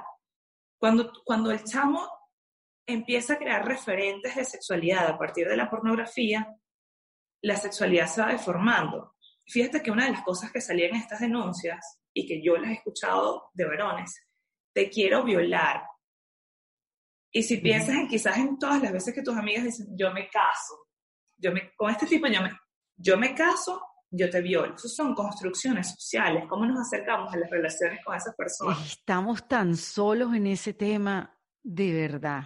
Qué no, vacío. fíjate que tú estás abriendo este espacio, acá, hay, acá hay gente hay gente que estudió para eso. Hay que tocar la puerta de ayuda. se puede. Pedir ayuda. Una vvez más, pedir ayuda. Claro, mira, hay una persona que creo que va a ser fantástica como para explicar el tema de cómo le explico mi chamo sexualidad, que se llama Elaine Félix. Ella es educadora sexual y trabaja con niños, niñas, adolescentes. Es dominicana, si, si no me equivoco. Entonces, los sexólogos, sea para ti como adulto para entender, mira, acompáñate tú si quieres acompañar a tu hijo. Mira, ¿cómo le explico yo esto? O, chamo, si de verdad no puedes decir, Dios mío, es que, es que para mí si yo le empiezo a hablar de sexualidad se va a volver loco. Bueno, está bien. Busca un sexólogo que trabaje con niños y adolescentes, que sí le pueda dar la, explicación, la explicación que quizás tú no le estás dando. Eso, eso es importante. Em, y, y, bueno, sí, o sea, otra cosa que yo creo que la psicoterapia, por supuesto, yo creo que tú has hablado muchísimo de salud mental, eso no, no vale, nunca está de más, pero obviamente. Y yo creo que, por ejemplo, el coaching, el coaching que, que ahorita está surgiendo como esta vertiente, porque todo esto es nuevo, todos nos estamos amaneciendo, pero hay gente que está diciendo, epa, ¿qué tal si empezamos a meter los lentes de género para entender cómo acompaño a alguien en un proceso personal? Mira, no sé acompañar a mí, ok, tarea la primera semana. ¿Cómo o una amiga, o una amiga, ¿cómo acompañas tú a una amiga que fue abusada? Bueno, pero allí, allí es súper importante entender como que tú eres locutora, yo soy abogada. ¿Tú me llamarías a mí para que yo narrara los Oscars? ok, entiendo el punto. Pero tú no catalogas a tus amigos, pero entiendo el punto. Tú no sabes de eso, tú tienes que llevarla a quien sabe de eso yo te quiero, te escucho, te escucho con muchísimo respeto, claro. pero yo también tengo que tener la conciencia y la empatía de que yo no puedo, no puedo, probablemente no tengo las herramientas, tengo toda la disposición del mundo de quererte acompañar, pero yo te tengo que querer acompañar desde la escucha y del respeto y entendiendo que yo no entiendo esto, que a todos nos sobrepasa. Imagínate, tenemos no sé cuánto tiempo hablando y hemos hablado un poco de todo, o sea, es que esto es complejísimo, entonces tú quieres acompañarla también, acompáñala. A veces tú le puedes preguntar, necesitas algo de mí, quizás ella no está, ella, quizás ni ella sabe lo que necesita, pero ¿por qué no preguntarle? Porque de repente sí lo sabe y te dice, acompáñame a poner la denuncia. Pregúntale a Sofía si conoce si a alguien más le pasó esto. ah, bueno, somos cinco que de verdad nos pasó esto con este amigo. Bueno, ni tan amigo. Empecemos por entender que no es tan amigo. O sea, e, esa, esos procesos que te lo, un psicoterapeuta, un profesional te puede decir, mira, te, te, sobrepasa y está bien.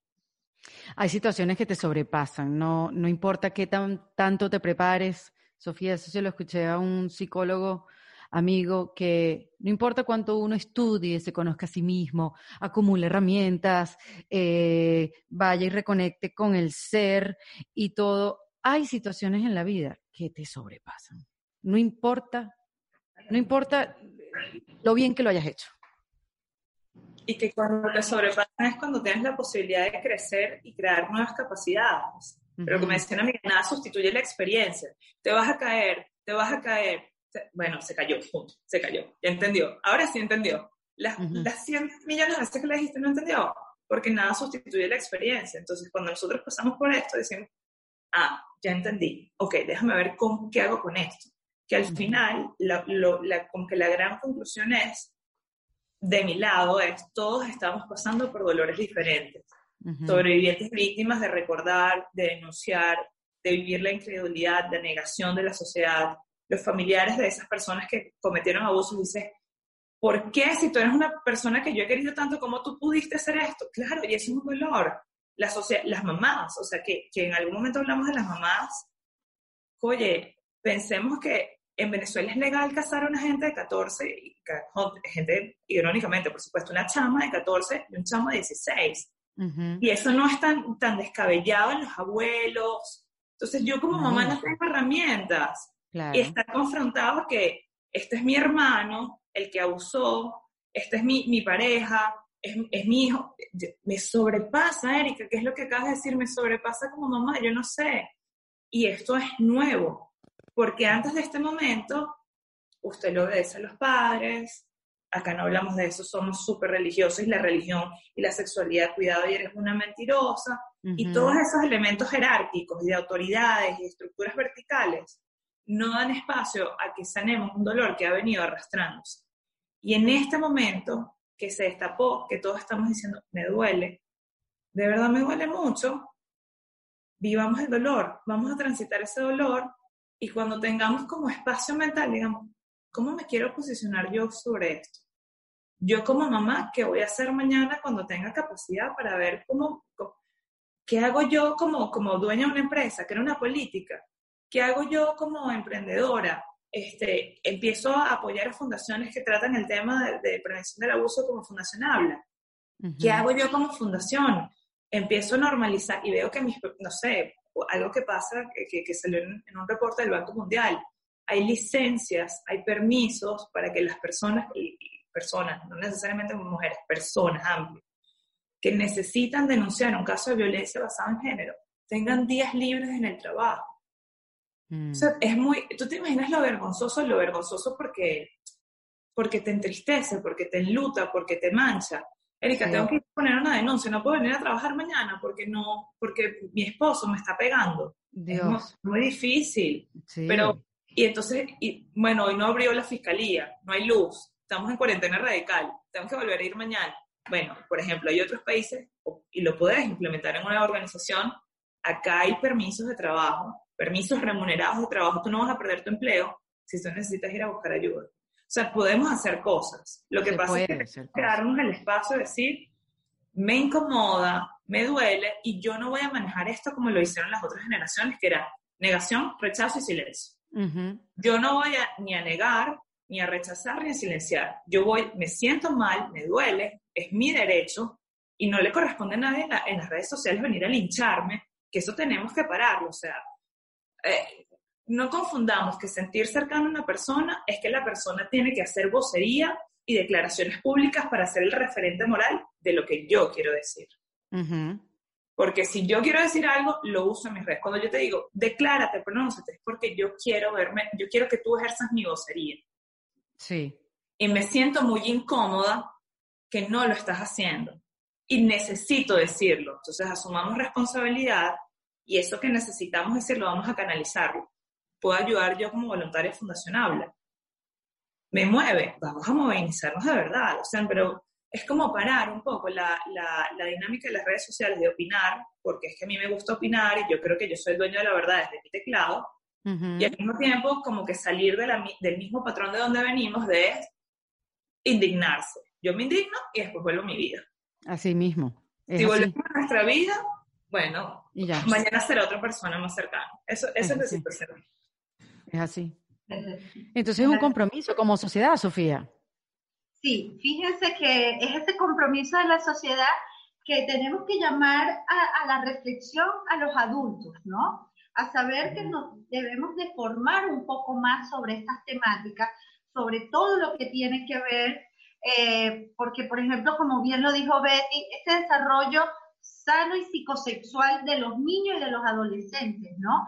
Que si bien cierto, tienen sexualidad desde que nacen hasta que mueren, nosotros debemos de respetar sus etapas, ¿no? Sus etapas de desarrollo, como es su etapa oral, su etapa anal, su etapa fálica, su etapa de, latencia, su etapa de genitalidad y pubertad. Y esas, cada, cada una de estas etapas tiene cambios para ellos, ¿no? A nivel psicológico. Y hay que conocerlas, hay que entenderlas. Yo a veces le digo a los padres, si usted no se siente preparado, como bien lo dijo Betty, busque información, busque de alguna manera esos acompañamientos de organizaciones, de profesionales que puedan orientarlos y que puedan dar la información correctamente.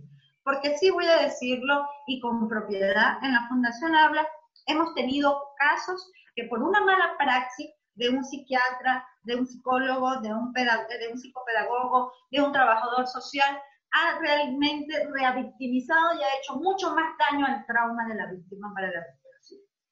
Entonces, eso es peligroso también. Si no se siente en capacidad con las herramientas para abordar este tipo de temas, es mejor buscar a los profesionales que puedan conocer antes de dar una información equivocada o errónea, ¿no? Eso es importante. Porque quizás, como digo yo, quizás el remedio es peor que la enfermedad, ¿no? Y las heridas emocionales a veces son mucho más difíciles de sanar cuando hay una mala praxis. Eh, a nivel de salud mental, a, nivel de un profesional de salud mental. Creo también importante acotar de que estos espacios, eh, como la conclusión, es que tienen que ser espacios de información, de contenido de valor, que causen impacto, que sean campañas comunicacionales que se mantengan siempre en esto, en el contenido de la prevención, de dar información, de dar herramientas, ¿no? Eh, tenemos realmente las redes sociales que ya sabemos que nos dan una información de, de noticia y de sucesos con inmediatez y con rapidez. Bueno, es importante entonces que de alguna manera, tanto para las víctimas como para los familiares, se sientan apoyados. Yo estoy totalmente de acuerdo con la propuesta de crear redes de contención, de organizaciones que quieran hacer actividades de información para sensibilizar, para capacitar sobre estos riesgos y estas amenazas que se están dando y que como todo delito muta dentro de nuestra sociedad. Eh, dependiendo del país es distinto, pero siempre, siempre hay como el mismo patrón del agresor y del abusador.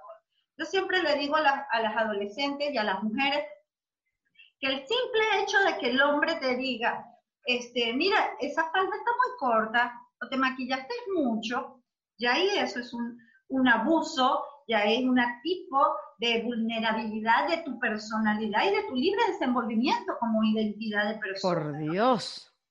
Hay que poner cuidado con esto, porque muchas de las jóvenes, y eso me ha pasado, cuando hago encuestas, que si tu novio te sigue, eh, te revisa tu teléfono, si tu novio o tu pareja eh, sabe tus claves, si tu novio o tu pareja eh, te, pone un dispositivo con GPS, tienes que poner atención a eso, porque de alguna manera te está acercando a una posición de dominio, de subordinación y de control.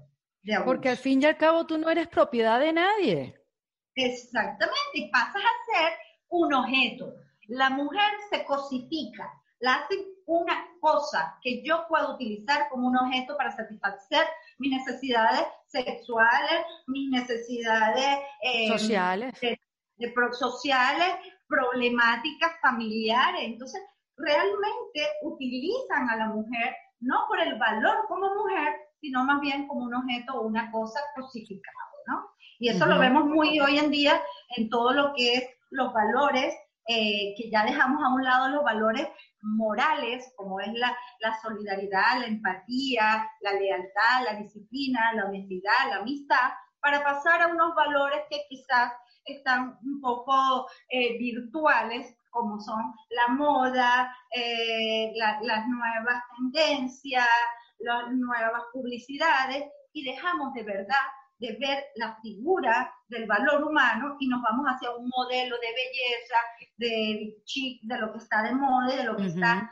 en posición y en etiqueta en nuestras redes sociales. Por último, bueno, quiero terminar con que me importa qué tan corta sea la falda, qué tan amplia sea su sonrisa, qué tan agradable puede ser una mujer, un adolescente, una niña. Nunca debemos aceptar un episodio, una acción abusiva. Y por eso es que estos espacios, tanto de, información, de contenido de valor, para, para dar mensajes claves, no solamente de prevención, sino que también tanto las víctimas y sobrevivientes puedan entender que estamos aquí también para protegernos. Así que bueno, la idea es eso, unir voluntades, unir fuerzas, hacer redes de contención y que se sientan que no están solos. Así es, qué bonito, Sofía, la verdad que sí porque a veces es tan difícil agarrar fuerzas y poder ver que estás en una relación abusiva o que estás siendo manipulada y por eso te abusan. Es tan, tan difícil. Tú ahorita estás diciendo esto lo de la falda. Yo recuerdo alguna vez haber tenido un novio que me decía, tú te vas a salir con ese escote. Y yo era una niña como de 25 años en perfecto escotamiento para irme como yo quisiera a donde yo fue, a donde yo quisiera, pero uno va permitiendo esas pequeñas cosas, son micro cositas que al final se va agrandando. Así te lo juro que me, me, me, me entristecí cuando me pensé en eso, porque yo lo permití. Ya, yo no estoy con esa persona, obviamente, pero sí lo permití por un tiempo, porque no quería como incomodarlo. Y sabes qué rabia me da y me da tristeza no haber tenido las herramientas en ese momento para decir, me pongo lo que yo quiero, porque soy un individuo en plena libertad de hacer lo que quiero es tu libre desenvolvimiento de personalidad y eso es un derecho humano que nadie puede violentar. Tu libre personalidad, desenvolvimiento como, como, como identidad humana. Eso es lo que hay que valorar también. Mm. Te quiero quitar cinco minutos para... No, no, adelante. Yo tengo una pregunta más para ustedes, así que adelante. Volviendo al, eh, yo lo permití. A ese novio nadie le educó que tú te podías poner el escote, los shortcitos, la faldita. El problema es el novio. No es que si tú lo permitiste, no. Tú entraste en una relación afectiva porque estás enamorada, porque te gusta. Tú no entraste allí diciendo, ay, qué rico, me van a limitar mis libertades y ahora me, mm, me encanta. Obvio que, no. No. Y de hecho, ahorita estaba viendo que em, Europa Press sacó un, un, comunicado explicando que las mujeres que son víctimas de abuso les toman promedio ocho años y ocho meses de denunciar y salir de la situación. ¡Wow! Dios mío, Entonces, años más bien, tú no permitiste nada, o sea, ya pasó el novio y el novio, atrapemos el novio. Atrapemos el novio antes de que sea ese novio que dice no se puede poner. Porque fíjate que ahorita escuchándonos dije, oye, hemos hablado como mucho de la perspectiva de bueno, prevención y mujeres y evidentemente, o sea, de una de cada cinco sufre eh, un abuso sexual, un acoso sexual. Y uno de cada 16 hombres pasa por lo mismo. O sea, sí, los hombres pasan por lo mismo, hay una desproporción, pero, pero esto no se trata como de cosas que le pasan a mujeres perpetradas por hombres. Aunque sí hay una cifra que te dice los hombres están incurriendo con mayor frecuencia en estos actos como agresores. Entonces, ¿qué hago yo? ¿Cómo educo a los varones? Porque eso también tiene que ir en ese quito, o sea, no solo las niñas, ¿no? Em, y entonces, bueno, allí hay una cosa como súper interesante. Yo he tratado de movilizar eventos para hablar de masculinidad. Bueno, y lo que me falta es, o sea, hacer brujería para que vengan los hombres. O sea, es muy difícil movilizarlos porque no están acostumbrados, y, y me pasó en el primero que hice. Nosotros nos sentábamos un vinito y empezamos a hablar, ¿no? O sea, yo empiezo a poner temas, vienen con una excusa, y la primera vez que lo hice, vénganse hombres, circulito, como círculo de mujeres, que es una dinámica específica, vinito. Y me acuerdo que una me dijo, mira, eh, yo no estoy segura que tú puedas poner a unos hombres en círculos con un vino a hablar de sus emociones. O sea, ¿cómo te explico? No te sientas Y dije, oye, claro, pero, o sea, ¿cómo, ¿cómo se mueve esto? O sea, yo tengo que poner un partido de fútbol con una cerveza y, mientras grita el Dominó. Exacto. Entonces, bueno, ¿cómo se mueve eso? Quizás yo no soy la persona competente para moverlos. Yo creo espacios en donde podamos encontrarnos, mujeres, hombres, personas de la comunidad LGBT, porque yo creo en esa visión de género integral. Pero está bien que a mí no me paren. Entonces hay organizaciones de hombres. No hay un montón, pero hay organizaciones de hombres. Eh, hay uno, hay uno en México que se llama De machos a hombres. Mira qué buen nombre. Qué buen de machos a hombres. Está cool. Sí, bueno, entonces él es un fundador y adicionalmente aborda el tema de la masculinidad. Eso me encanta. Hay un colombiano que tiene una, y ahí es como más contenido para lo que decía Sofía, campañas de comunicación, em, em, speaking, public speaking, discursos públicos, como más, más tema de vocería, que se llama Defying Gender Roles. Y ellos, Repítelo, Betty. Defying Gender Roles, o sea, como desafiando roles de género. Y entonces, él hace como unos paralelismos súper chéveres y adicionalmente también hay como contenido que, que, creo que puede ser de utilidad. No entendemos esto, esto de género todavía es como que, hola, estoy hablando de girl. ¿Qué? Género. ¿Qué? No sé. Ok, cool. eh, hay, una, hay dos documentales que van a ser como la primera piedra para empezar a entender este tema. Y están divididos por género, o sea, hay género masculino y femenino. Para los varones, hay uno que se llama The Mask You Live In, la máscara en la que vives. Y ese mm. está inclusive en YouTube, o sea, por eso no tienen que pagar absolutamente nada de manera gratuita y tiene subtítulos en español. Qué buen nombre eso explica mucho cómo socializamos a los varones. Fíjate que los varones de repente eh, no le vamos a regalar una Barbie, y no porque esté mal, sino porque esos no son juegos de varones. De la misma forma que de repente una niña nunca le vas a regalar una pistola, pero los chamos empiezan a relacionarse con la violencia, sobre todo los varones, de una manera muy cercana. O sea, y esto no sin juicio, sino como de acá venimos, o sea, vamos a entender sí, Sí, sí, Em, entonces este documental explica mucho cómo, cómo acercamos mucho a los varones a estos conceptos de fuerza, de violencia, de, eh, ay, le levanto la falda, eh, ay, le robo el beso, ay, mira, tengo cinco novias. Y todo esto habla mucho de no poder manejar la emoción. Los hombres, cuando te hablan de ese concepto de masculinidad tóxica, los hombres tienen menos disposición a ir a psicoterapia, tienen mayores índices para cometer eh, crímenes, suicidios, eh, adicciones, accidentes de tránsito, la, el nivel de comodidad que tienen los hombres con el riesgo. No es una cosa biológica, no es que la testosterona dice, te vuélvete loco, no. Los hemos socializado así. Y a las niñas las hemos socializado para ser más cuidadosas, más, más vulnerables, más protectoras, más conciliadoras. Y el otro documental, que es de la misma eh, directora, que es terrible que no me sé el nombre, Em, se llama Misrepresentation. Señorita representación. Así un poco también evocando la cultura de las misas, ¿no? Sí. Ese, ese está en Netflix. Si ves ese primero, vas a decir, tú que eres mujer, vas a decir, pero claro. eso son, Claro, obvio como no vi, eso va a ser la revelación y entonces te vas a decir, ah, esto es género. Género es cómo nos socializan de acuerdo a qué significa ser hombre, ser mujer. Y sobre eso, todo lo que entiendo como normal y entonces todo lo que me parece normal. Las mujeres son vulnerables, son unas damas, entonces me parece normal si una mujer expresa su sexualidad. Los hombres son fuertes, entonces me parece súper normal si el tipo tiene cinco novias. ¿Cuántas novias tienes? Lo que decía Sofía. Sí, claro.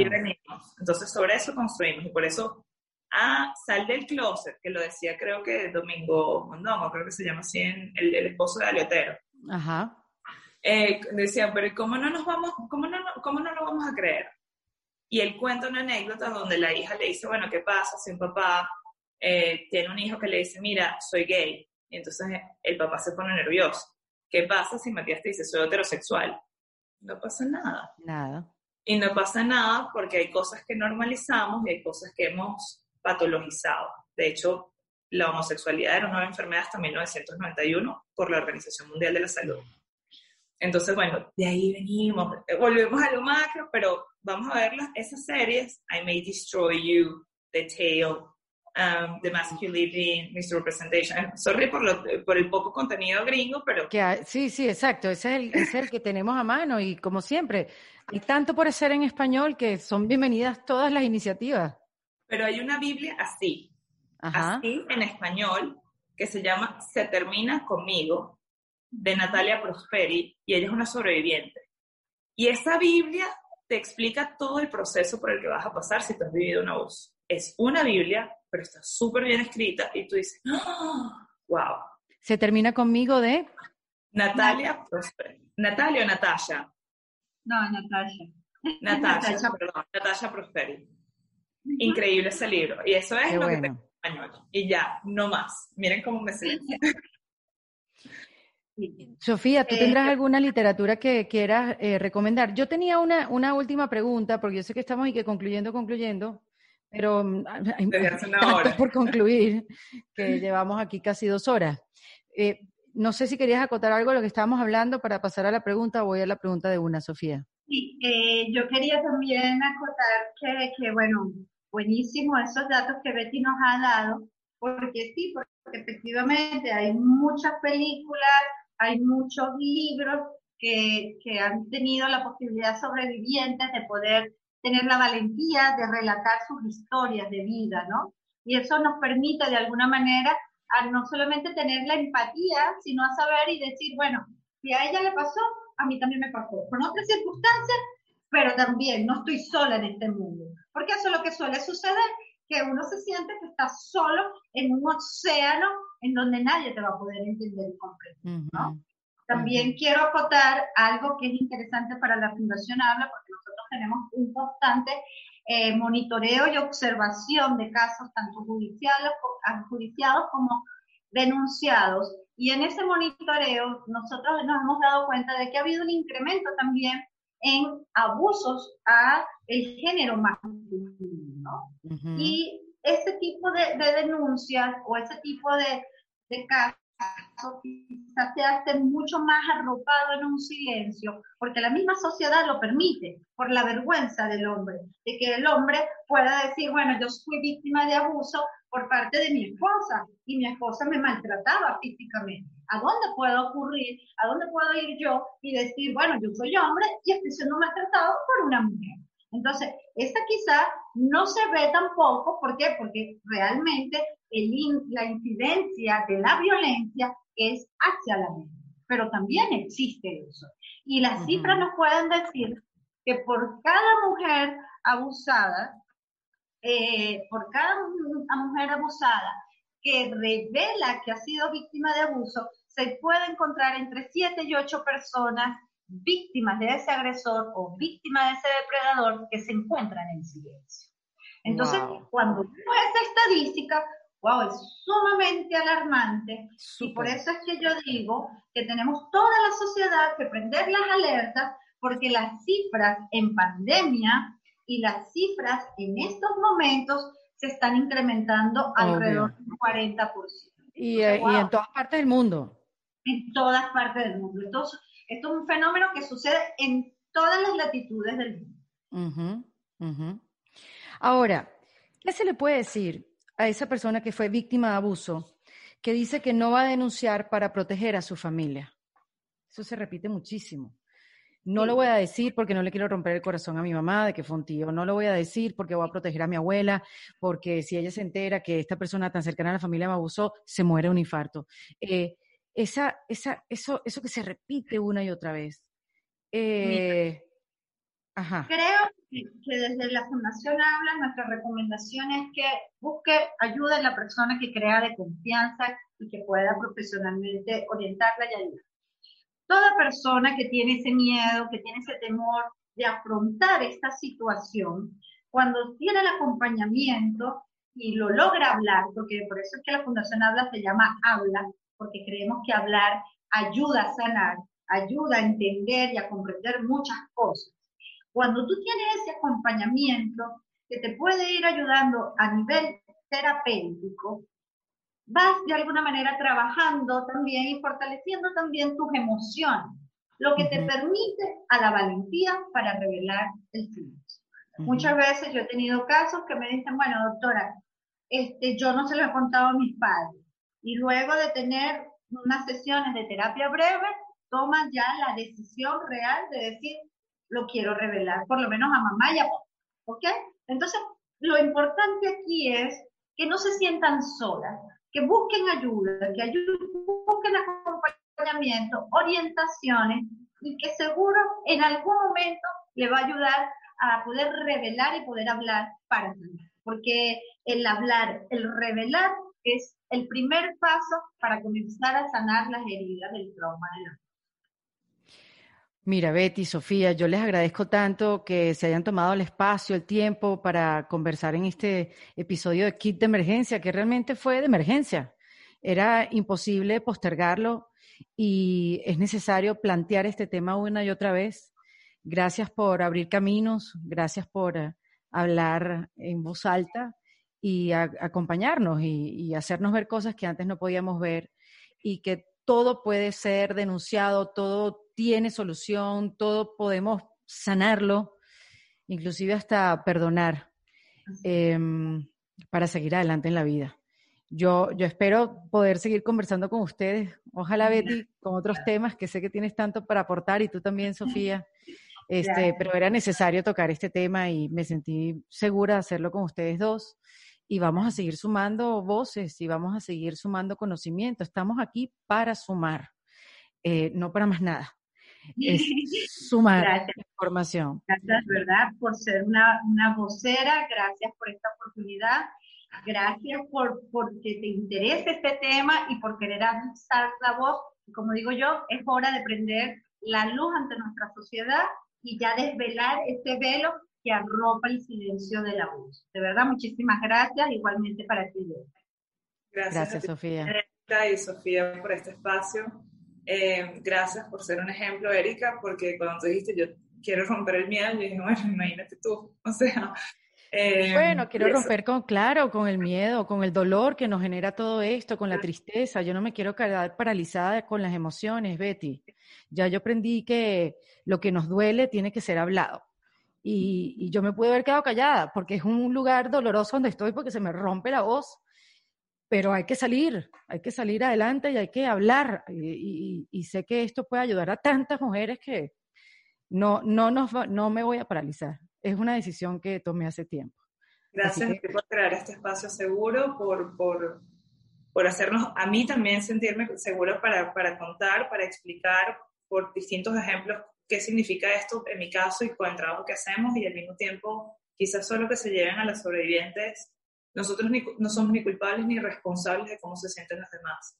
Y ese perdón que estás hablando es también como darnos la oportunidad de sanar, eh, de sanar y de vivir el proceso de nuestros tiempos y de, no permitir ni que ese agresor ni esa experiencia nos robe la oportunidad de ser felices y de vivir en paz. Entonces, gracias a ti por construir y, por, por, por ser ejemplo. A todas las víctimas de abuso sexual las abrazo, las abrazo fuertemente y, y aquí estamos acompañándolas y siendo útil en el camino y en la etapa donde podamos serlo. Esto lo hacemos en defensa propia. Esto fue en Defensa Propia y te invito a que te suscribas en cualquiera de las plataformas que lo ves o lo escuchas para que no te pierdas de ningún episodio. Producido por Valentina Carmona, con la asistencia de Nilmar Montilla. Fue editado por Adriana Colts Fermín, con música original de Para Rayos Estudios. Yo soy Erika de la Vega y recuerda que esto lo hacemos en Defensa Propia.